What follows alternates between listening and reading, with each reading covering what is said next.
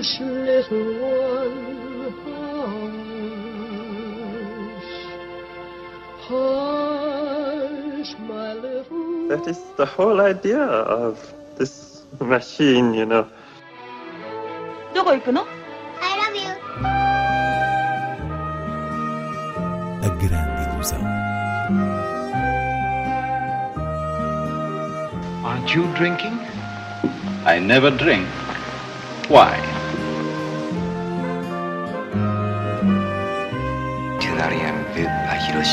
J'ai tout vu.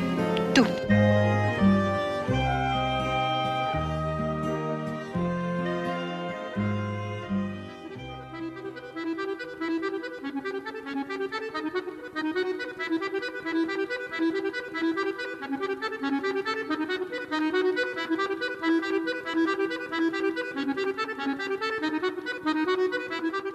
Grande Ilusão começa com Triângulo da Tristeza, do sueco Ruben Östlund, o vencedor da Palma de Ouro no último Festival de Cannes, e, por isso, Inês Lourenço, uma estreia incontornável. Triângulo da Tristeza é a segunda Palma de Ouro do Ruben Östlund. A primeira foi em 2017 pelo filme O Quadrado e esse facto coloca o cineasta sueco na restrita categoria dos repetentes, ao lado de nomes como Francis Ford Coppola, os Irmãos Dardenne, uh, Ken Loach, enfim. Gosto ou não, Östlund é um dos incontornáveis do cinema contemporâneo de alguma forma um caso de estudo, porque o que salta à vista é uma estratégia de choque, e já lá vou. Gosto sempre de recordar que ele tem um excelente filme chamado Força Maior, de 2014, naturalmente sem metade do eco mediático de O Quadrado e Triângulo da Tristeza, mas onde se reconhecia a sua habilidade para mexer os cordões do desconforto humano, neste caso tendo como centro da história uma avalanche nos Alpes franceses que põe a nu a atitude de um pai no instante da aflição perante a mulher e os filhos. Ora, o quadrado já era o desconforto levado para o mundo das artes em modo de sátira espertalhona e Triângulo da Tristeza é uma versão mais radical desse cinema, mostrando que o realizador percebeu que o efeito choque performativo é meio caminho andado para um prémio.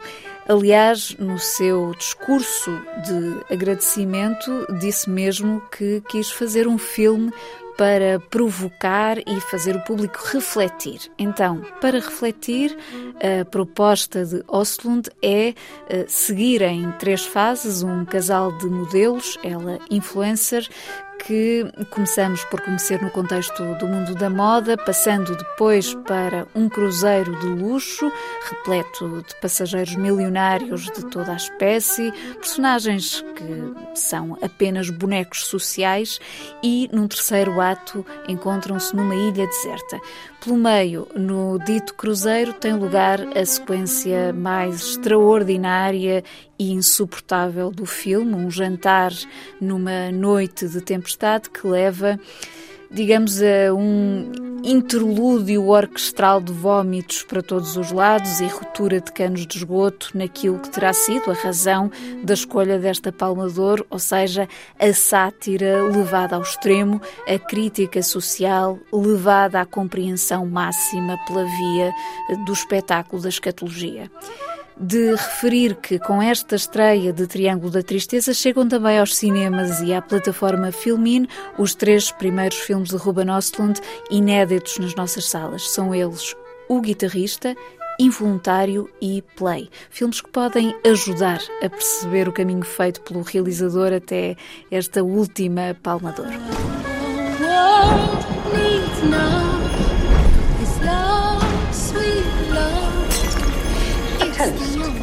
de Ouro. To love. To love.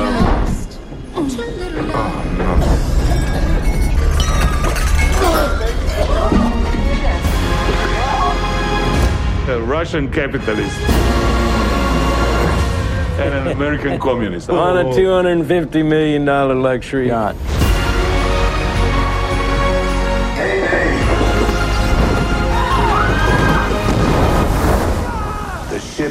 is going under. What the world needs now. Em estreia também, Corte de Michel Azanavicius e O Sobrevivente de Barry Levinson. Ainda da colheita do Festival de Cannes, Corte foi o título de abertura, uma paródia ao terror série Z, remake de um filme japonês em que uma equipa de rodagem a fazer um filme de zombies de repente é atacada por verdadeiros zombies. Isto ao mesmo tempo que são obrigados a continuar a filmar para manter o plano sequência, daí uh, o título Corte. É uma comédia hum, com os seus momentos, apesar de sangrar para ter piada, mas que não ultrapassa a fraqueza de praticamente todos os filmes de Azanavicius, realizador de O Artista e Godard o Temível, que é uh, o pastiche. Uh, não saímos desse programa algo redutor e, mais uma vez, à semelhança de Triângulo da Tristeza, com a sua dose de humor escatológico. Por sua vez, num registro muito mais dramático, o sobrevivente marca o regresso do realizador Barry Levinson, que nos últimos anos tem trabalhado mais eh, para televisão e trata-se da história verídica de um sobrevivente do campo de concentração de Auschwitz, o polaco Harry Haft, aqui numa interpretação notável de Ben Foster, que é atormentado pelos fantasmas dessa experiência trágica, desde logo porque o seu caso de sobrevivência tem que ver com o ringue de boxe. Ele lutava com outros prisioneiros, estilo duelo de gladiadores, para se manter vivo. E essa narrativa pessoal persegue-o em Nova York, onde faz carreira no boxe, com a intenção de ser notícia e assim conseguir que o seu nome chegue à mulher cujo amor constituiu o motivo da sua luta. Levinson tem eh, muitas dificuldades em preservar a articulação do filme, porque recorre constantemente a cenas a preto e branco das memórias do protagonista em Auschwitz, que não são necessárias para se perceber o trauma, são até gratuitas e, e acabam por arrastar demasiado o retrato biográfico, que já de si é bastante longo. Em todo o caso, trata-se de um muito assinalável papel de Ben Foster e vale a pena também referir Danny DeVito num breve contributo que é talvez a parte mais generosa do filme.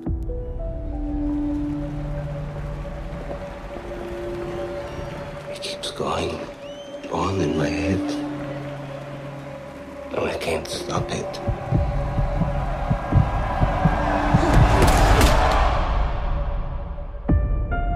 Harry Haft. I'm a journalist. I covered your fight. I'm interested in your story. Everybody knows my story. I'm the survivor of Auschwitz. We fight until one man can no longer get up. Hands up! Hands up!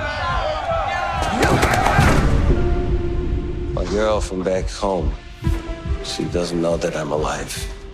But if her name is in the papers, To fight Marciano. I will plaster your story all over the East Coast. Seguimos com outras propostas de cinema. Arranca esta sexta-feira a sétima edição do Close-Up Observatório de Cinema de Famalicão, na Casa das Artes, até dia 22, com um programa que abrange filmes, uma exposição e apresentações de livros. Este ano, o tema que atravessa o evento é a família cinema e temos expressões concretas do conceito de família em títulos como A Vida Depois de Yang, belo novo filme do sul-coreano Kogonada, ou o documentário Jane por Charlotte, com mãe e filha, Jane Birkin e Charlotte Gainsbourg. Como sempre, os filmes-concerto são uma das principais atrações do Close-Up na abertura e no encerramento, que trazem Melodia do Mundo de Walter Ruttmann, acompanhado ao vivo pelos Glockenweiss, e a Memorabilia de Jorge Quintela, com música de Frankie Chaves e Peixes, Projeto Miramar, para além de outro filme-concerto no dia 19, Teatro Narciso Ferreira, de um marco do cinema, O Gabinete do Dr. Caligari, de Robert Weine, musicado por Arvol.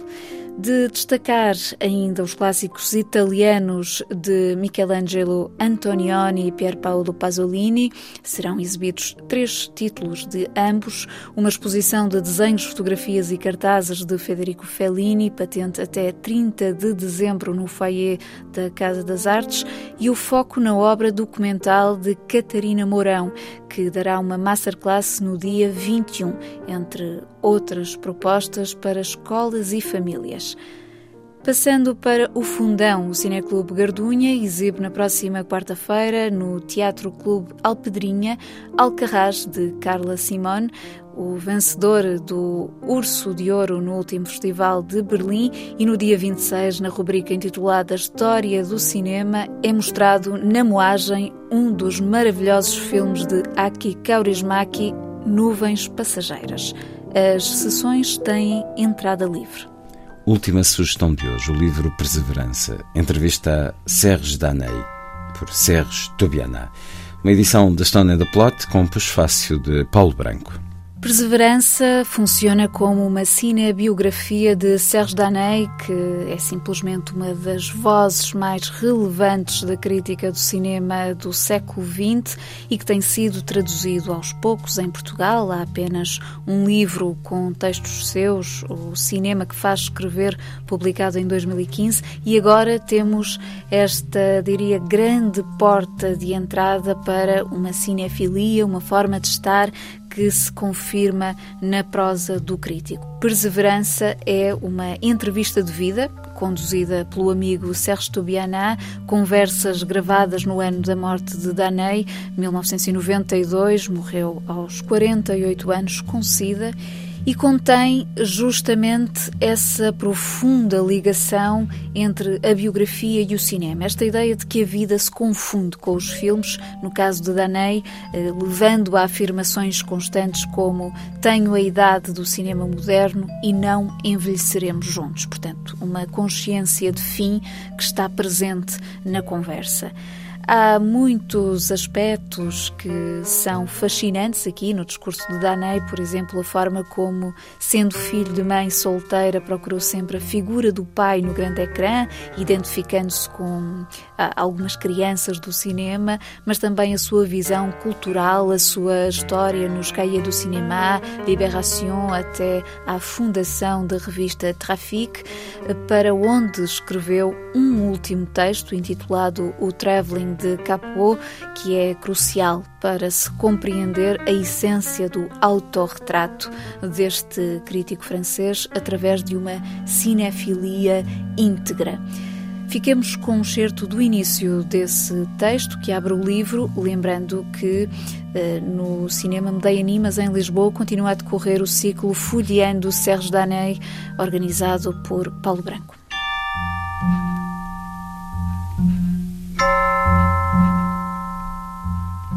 Na lista de filmes que nunca vi, não se encontram somente Outubro, foi uma mulher que o perdeu, ou Bambi.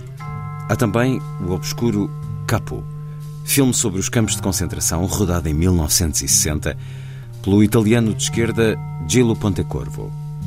Capo não foi um marco na história do cinema. Serei o único que, nunca o tendo visto, não mais o irei esquecer? É que não vi Capô e, ao mesmo tempo, viu.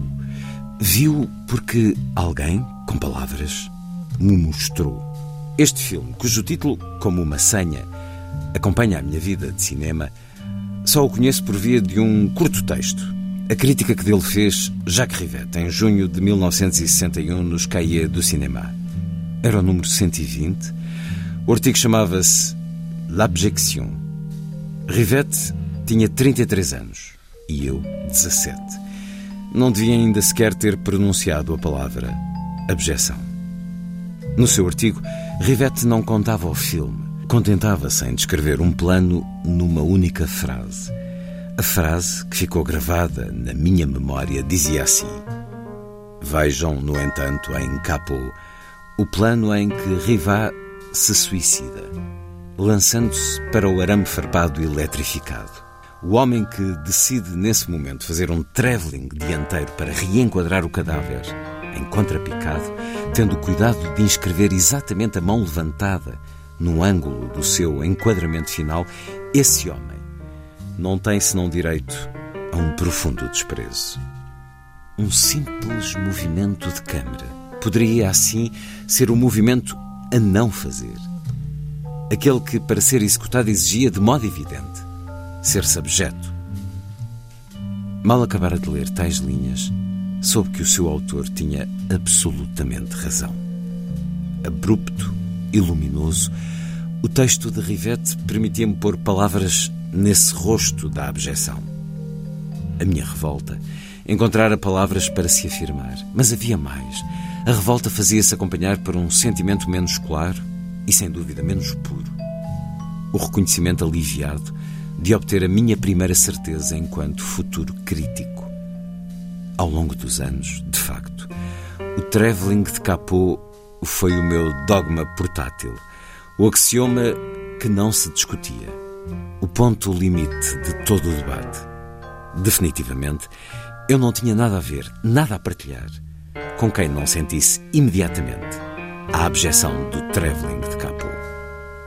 Perseverança. Entrevista a Serge Daney por Serge Tobiana, uma edição da Stone and the Plot. Hush, little one, hush. Hush, my little That is the whole idea of this machine, you know. どこ行くの I love you. A grande ilusão. Aren't you drinking? I never drink. Why? Tu n'as rien vu à Hiroshima. J'ai tout vu.